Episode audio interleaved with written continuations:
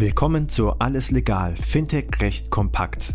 Payment and Banking und Paytech Law verpassen dir jeden Mittwoch Einblicke zu Rechtsthemen aus der Welt von Payments, Banking, Krypto und Co. Viel Spaß mit der heutigen Episode mit Till Christopher Otto und unserer Gastgeberin Christina Casala. Eine neue Ausgabe, alles legal, Fintech recht kompakt. Wieder mit Till Christopher Otto.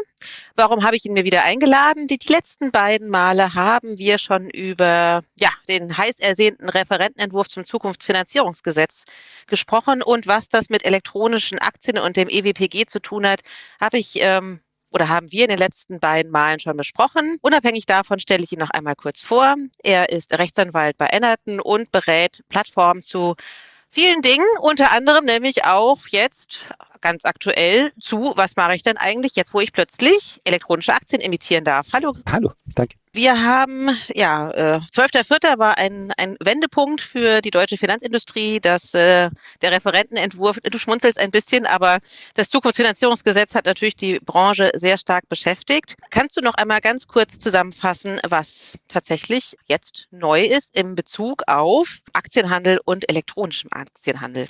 Ja, gerne. Ähm, schmunzeln, weil tatsächlich, also ich glaube, das Gesetz ist irgendwie, oder der Gesetzentwurf ist mit vielen Erwartungen irgendwie äh, ja, beladen gewesen, vielleicht überfrachtet gewesen, man weiß nicht so ganz genau. Ähm, es ist ja ein Bündelgesetz und der Aspekt, über den wir uns jetzt das letzte Mal schon mal unterhalten haben und jetzt uns heute noch mal unterhalten wollten, ist eben die Ausdehnung des EWPG, des elektronischen Wertpapiergesetzes, ähm, auf Typen von elektronischen Aktien. Das Ganze war im EWPG schon damals, als es erlassen wurde, äh, mit angelehnt äh, oder angelegt, dass man gesagt hat, perspektivisch soll das Ganze auch auf Aktien ausgedehnt werden. Und jetzt könnte man sagen, will der Gesetzgeber liefern ähm, und auch die Aktienemission elektronisch ermöglichen. Genau. Von welchen Wertpapieren sprechen wir denn jetzt eigentlich? Die beiden Aktientypen, die jetzt, ähm, ja, ich habe es jetzt ein bisschen vorweggenommen, also es soll jetzt irgendwie zwei, zwei Typen von Aktien geben, die jetzt auch unter dem EWPG als elektronische Aktien emittiert werden dürfen. Ähm, und zwar ähm, die klassischen Namensaktien, also die auf den Namen eines Berechtigten lauten und dann die sogenannten Inhaberaktien. Ähm, da, da, sieht man schon so ein bisschen an der Bezeichnung oder am Titel, worum es eigentlich geht. Das sind Aktien, da ergibt sich die Berechtigung allein aus der Inhaberschaft ursprünglich der Urkunde, als es noch verbrieft sein musste ähm, und zukünftig dann eben aus, einer, ähm, aus einem elektronischen Berechtigungsnachweis. Und was bedeutet das denn jetzt? Also ist jetzt alles möglich oder gibt es Einschränkungen und was muss ich beachten? Ja, Inhaberaktien ähm, im, Im Englischen sind die auch bekannt, ich glaube, ich jetzt im letzten Mal schon, wie gesagt, als sogenannte Bearer Shares. Ähm, das ist etwas, das ist so ein, diesen, das ist so ein kleiner gesetzgeberischer Spagat, den man da, glaube ich, irgendwie stemmen muss. Auf der einen Seite finden Aktien Kapitalmarktrechtler die immer ganz spannend, ähm, weil sie eben ein sehr leicht fungibles Instrument sind. Das heißt, Übertragung zwischen zwei Inhabern ist, ist relativ einfach möglich, ursprünglich eben durch Übergabe beziehungsweise Abtretung des Herausgabeanspruchs und ähm,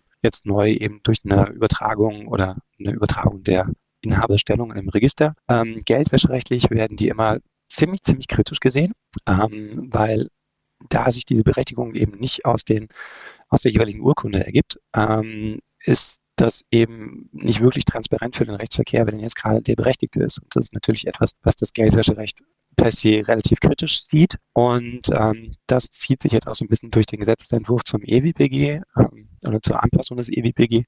Ähm, die Namensaktien sind relativ frei ähm, imitierbar und relativ frei, ähm, relativ frei von den Akteuren, die bei der Emission beteiligt sind.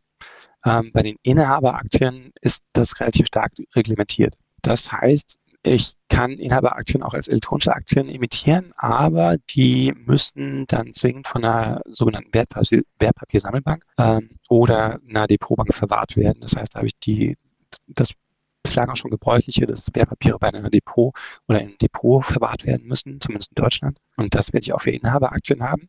Das eigentlich ein Fremdkörper ist im EWPG was ja von der Registerführung ausgeht. Ähm, und bei den Namensaktien ähm, habe ich eben freie Hand. Da kann ich mir aussuchen, ob ich das als Zentralregisterwertpapier oder als sogenanntes Kryptowertpapier eben emittieren möchte.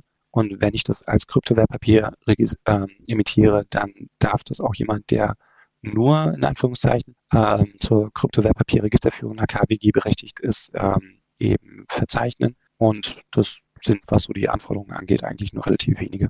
Genau, das leitet ja zu der nächsten Frage über, ähm, welche, ja, welche bestimmten Herausforderungen, Herausforderungen müssen jetzt die Anbieter fokussieren? Also erweitert ja das äh, Angebot für viele äh, Emittierende. Ähm, was gibt es jetzt zu beachten? Ja, der eine Punkt, das ist ein relativ formaler Punkt. Ähm, ich muss in meiner Satzung irgendwie abbilden, dass ich eine elektronische Aktie emittieren möchte dem vorausgeschaltet ist natürlich erstmal, dass ich mich überhaupt entscheiden muss. Also entweder ich bin irgendwie schon als Aktiengesellschaft strukturiert oder ich bin ein Unternehmen in der Gründungsphase und überlege mir, ich werde perspektivisch irgendwann mal eine Finanzierung brauchen. In welche Rechtsform möchte ich mich jetzt organisieren? Und dann stehe ich ja vor der Wahl, mache ich das jetzt irgendwie wie viele Fintechs irgendwie als GmbH oder eben organisiere ich mich irgendwie als Aktiengesellschaft? Und das ist so die erste Grundfrage, die man erstmal überhaupt beantworten muss.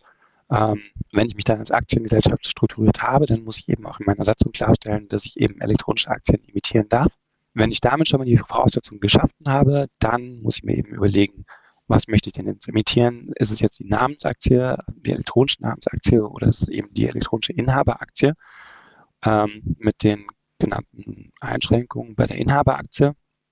Also insofern wird es vermutlich in den meisten Fällen auf eine elektronische Namensaktie hinauslaufen. Und wenn ich das getan habe, dann brauche ich mindestens einen externen Player, nämlich das ist derjenige, der äh, das äh, Kryptowertpapierregister führt, also nach KWG dazu berechtigt ist. Nur ausnahmsweise darf das auch der Emittent sein. Und ähm, parallel dazu brauche ich eben noch klassisch wie für die Aktiengesellschaft äh, das Aktienregister. Also es ist nicht so, dass das EWPG oder EWPG-Entwurf jetzt da so gravierend in das Aktienrecht eingreift, dass das sagt, okay, das äh, Aktienregister wird abgelöst durch eine, äh, allein das Kryptowertpapierregister, sondern da bleibt es bei dieser Zweiteilung und ich muss eben darauf achten, dass das beides irgendwie Azure gehalten wird. Ähm, und da gibt es so einen kleinen Streit, glaube ich, wenn ich das jetzt irgendwie richtig gesehen habe, ähm, dass man sich nicht ganz einig ist, ob das jetzt irgendwie auch in Personalunion erfolgen kann oder darf das auch derjenige, der das Kryptowertpapierregister führt, auch das Aktienregister führt. Genau, das hätte mich jetzt nämlich mal interessiert, jetzt ähm, so für unsere Finanztechnologieunternehmen. Äh, setzen die das jetzt einfach on top so? Einfach mal, können wir jetzt auch? Oder bedeutet das auch eine Umorganisation? Gerade auch vielleicht aus Gründen, die du gerade schon angedeutet hast. Also es wird aus der Gesetzentwurf deutet auch schon so ein bisschen an, dass der Gesetzgeber davon ausgeht, dass es eine gewisse um Umschichtung vielleicht geben wird. Ähm, das aber mehr deswegen, weil die Krypto-Wertpapierregisterführung ähm, ein eigener Erlaubnistatbestand im Kreditwesengesetz ist. Ähm, und mit der Anpassung des EWPG und obwohl man vielleicht irgendwie bei dem Titel irgendwie elektronische Aktie so ein bisschen den Eindruck gewinnen könnte, dass das jetzt irgendwie gleichgestellt ist den anderen Aktien, das äh, wohl mitnichten so ist, nämlich der Freiverkehr, alles, das was man wirklich irgendwie so als Börsenhandel kennt, althergebracht mit unseren ganz etablierten Marktteilnehmern, ähm, ist davon wohl nicht umfasst, sondern das bedeutet wirklich, dass man so nebeneinander erstmal zumindest wohl haben wird, dass man die Unternehmen hat, die die Kryptowertpapierregisterführung erbringen dürfen und damit eben dann auch die äh, elektronischen Wertpapiere, die vom EWPG umfasst sind, handeln dürfen oder registrieren dürfen und handeln dürfen. Ähm, und die traditionellen Anbieter, die eben die althergebrachten Aktien, die unter dem bisherigen Regime, also namentlich WPG etc., äh, emittiert worden sind, haben wird. Und ähm, ja, es ist ganz, also ja, hat man so quasi so einen Ausflug des Gesetzgebers, der schon so sagt, äh, ein Unterschied in der Praxis mag allenfalls daran liegen, dass sie auf verschiedenen Märkten oder nur auf unterschiedlichen Plattformen gehandelt werden könnten. Das Verhältnis zwischen Gesellschaft und Aktionär hingegen wird sich dabei nicht verändern. Da, da, da kann man schon so ein bisschen durchlesen, dass der Gesetzgeber da selber irgendwie ganz gespannt ist und mal gucken wird, wie sich das Ganze denn jetzt irgendwie entwickeln wird.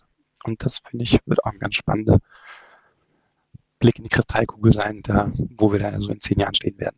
Genau, ähm, das äh, werden wir in der nächsten Folge von Alles Legal Fintech Recht kompakt besprechen. Wir werden abschließen mit einem äh, Ausblick, ja, was bringt jetzt sozusagen das Zukunftsfinanzierungsgesetz und äh, eben auch die Erweiterung des EWPGs. Ähm, bis hierhin danke ich dir erstmal für deine ja, Insights über die unterschiedlichen Aktientypen und ähm, was das jetzt erstmal aktuell bedeutet. Herzlichen Dank. Danke für die Einladung. Das war alles legal, Fintech recht kompakt für dieses Mal. Wir freuen uns, wenn ihr uns auf eurer Lieblings-Podcast-Plattform abonniert. Übrigens, wenn ihr noch tiefer in die Welt des Fintech-Rechts eintauchen wollt, dann abonniert unbedingt auch Paytech Talk, der Podcast von Payment Technology Law. Dort steigen unsere Experten noch deutlich tiefer in komplexe Materien ein. Viel Spaß dabei und bis zum nächsten Mal bei Alles Legal, Fintech recht kompakt.